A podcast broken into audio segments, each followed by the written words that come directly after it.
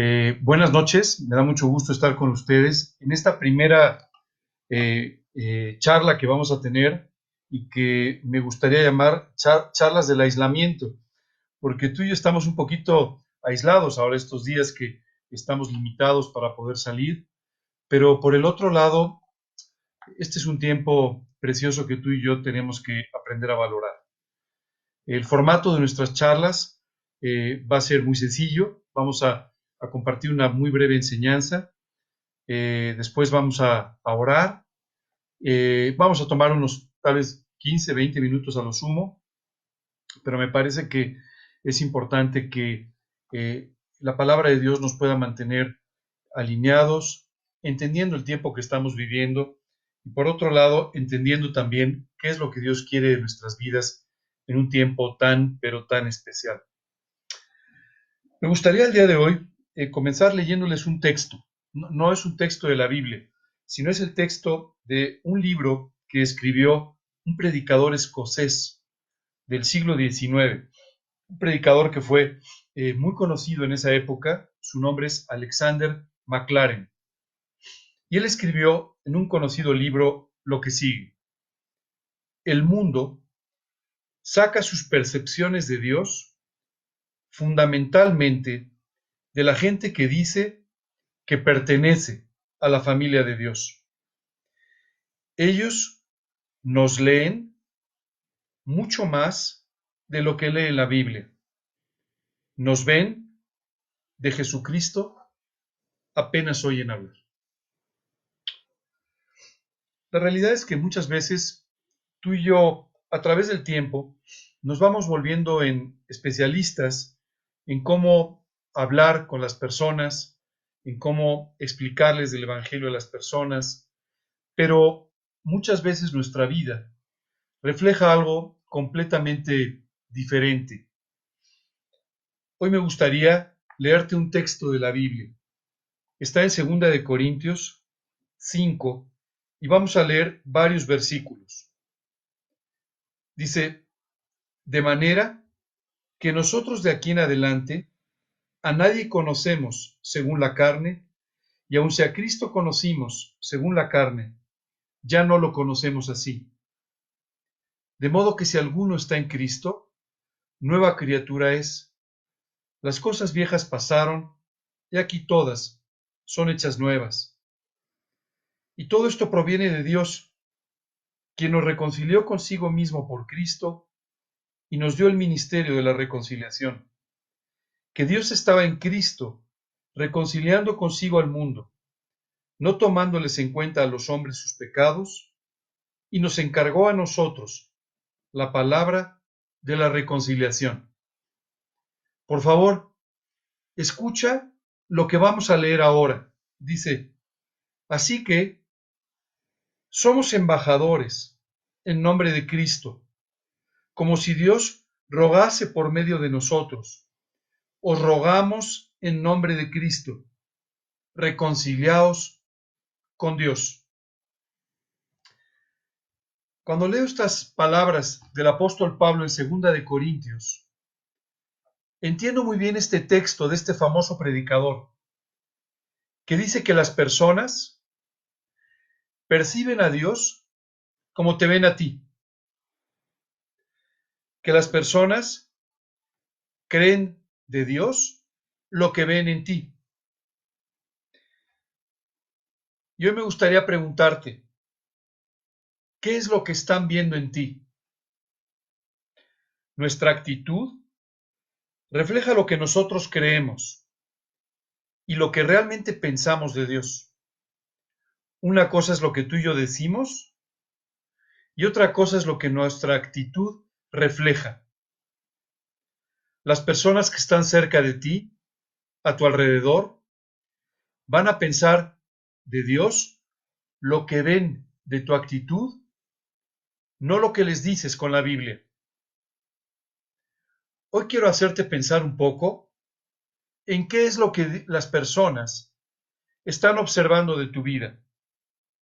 Dice la escritura que somos embajadores en nombre de Cristo como si Dios mismo, a través de nuestra vida, les estuviese diciendo, reconcíliate con Dios. Y me gustaría preguntarte esta noche si tu vida, tu testimonio, especialmente en estos momentos cruciales de la historia, está invitando a la gente a vivir para Cristo. Está invitando a la gente a conocer a Cristo. Si es así, Dios va a poder usarte poderosamente en un momento crucial en el que la gente, como nunca, está viendo su debilidad y su necesidad de Dios. Pero por otro lado, si no es así, estarás transmitiendo un mensaje equivocado. Hace apenas unos minutos estaba compartiendo un estudio de discipulado con un grupo de personas perdón.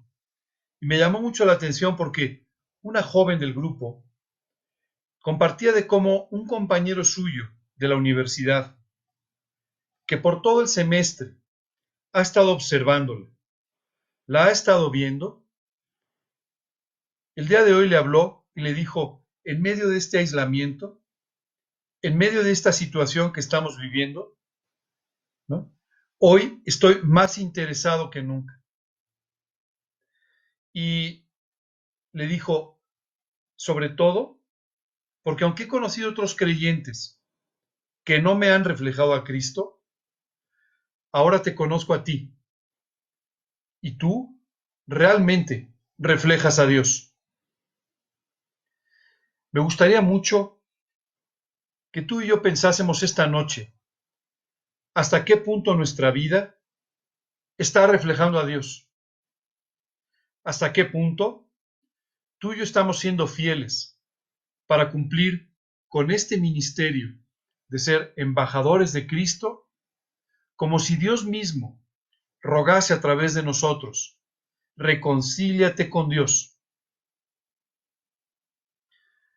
Es importante que reflexiones en esto, que no dejes pasar este momento extraordinario en el que las personas, como nunca, saben que están necesitadas de Dios.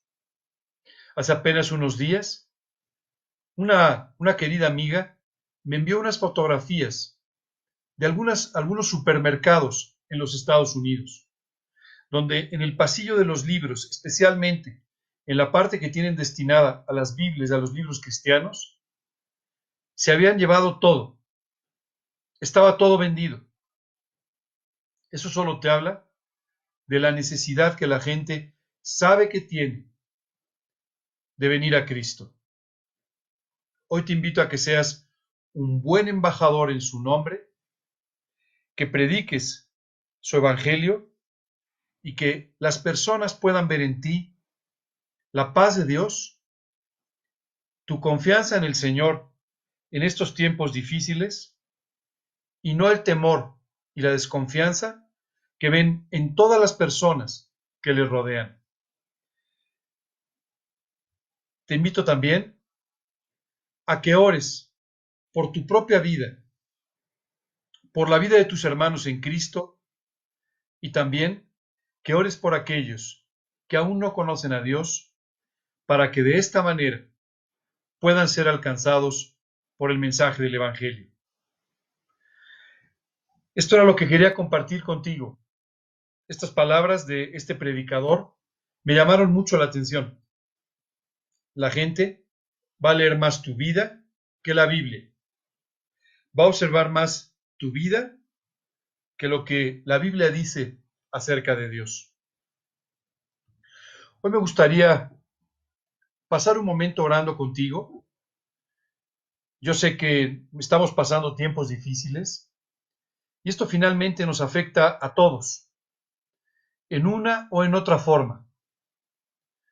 El temor de la enfermedad, la propia enfermedad, el temor de la repercusión económica, el temor de lo que tú y yo estamos enfrentando y escuchando todo el día, todos los días. Perdón.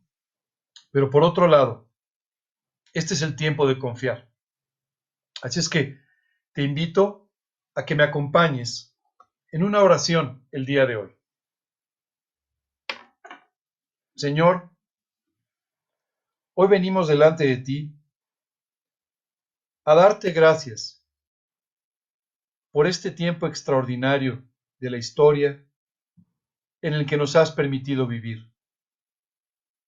Gracias, Señor, por habernos preservado la vida para llegar hasta este día en el que tú quieres usarnos poderosamente para alentar a nuestros hermanos en Cristo y también para poder compartir tu evangelio con todos aquellos que aún no te conocen.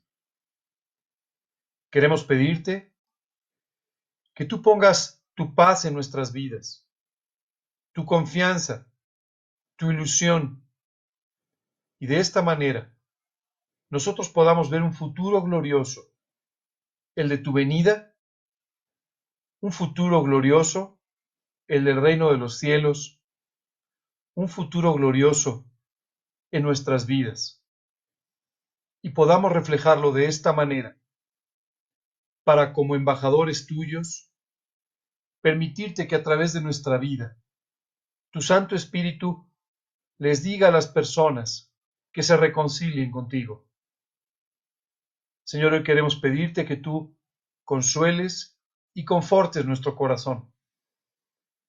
Sabemos que podemos confiar plenamente en ti, porque tú tienes la solución a todas las cosas, porque tú tienes cuidado en nuestras vidas y porque de esta manera, Dios, puedes asegurarnos la tranquilidad y la paz en la que podemos vivir.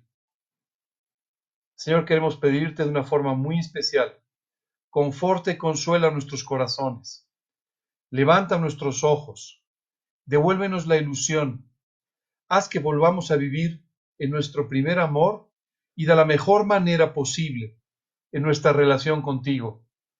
Señor, hoy te pedimos, como decía la canción, que tú hagas un milagro que tú nos levantes, que tú nos llames hacia afuera, que tú nos llames nuevamente a vivir para Cristo. Y Señor, que tú puedas traer un avivamiento en el corazón de la iglesia, que nos lleve a predicar el Evangelio como nunca ha sido predicado. Señor, queremos pedirte que tú utilices estos tiempos en las noches para poder disfrutar de tu palabra y de una enseñanza, pero también para poder disfrutar juntos de este tiempo en oración, a través del cual tú nos confortas, nos fortaleces, nos consuelas y nos llevas nuevamente a poner nuestros ojos en ti. Gracias Señor, gracias en el nombre de Cristo Jesús y para su gloria. Amén.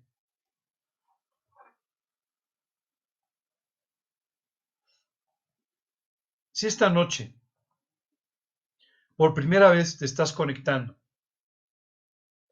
Si esta noche te haces la pregunta de cómo poder tener una relación personal con Dios, quiero explicarte muy brevemente cómo puedes hacerlo. La Biblia dice que nuestros pecados nos han separado de Dios y que no te permiten tener una relación con Él como aquella para la que fuiste creado. Tus mentiras, tu orgullo, tu ira, tu egoísmo, tu envidia, tus malos pensamientos han hecho que tu vida esté separada de Dios. Hoy quiero pedirte que por un instante me acompañes poniendo tus ojos en la cruz.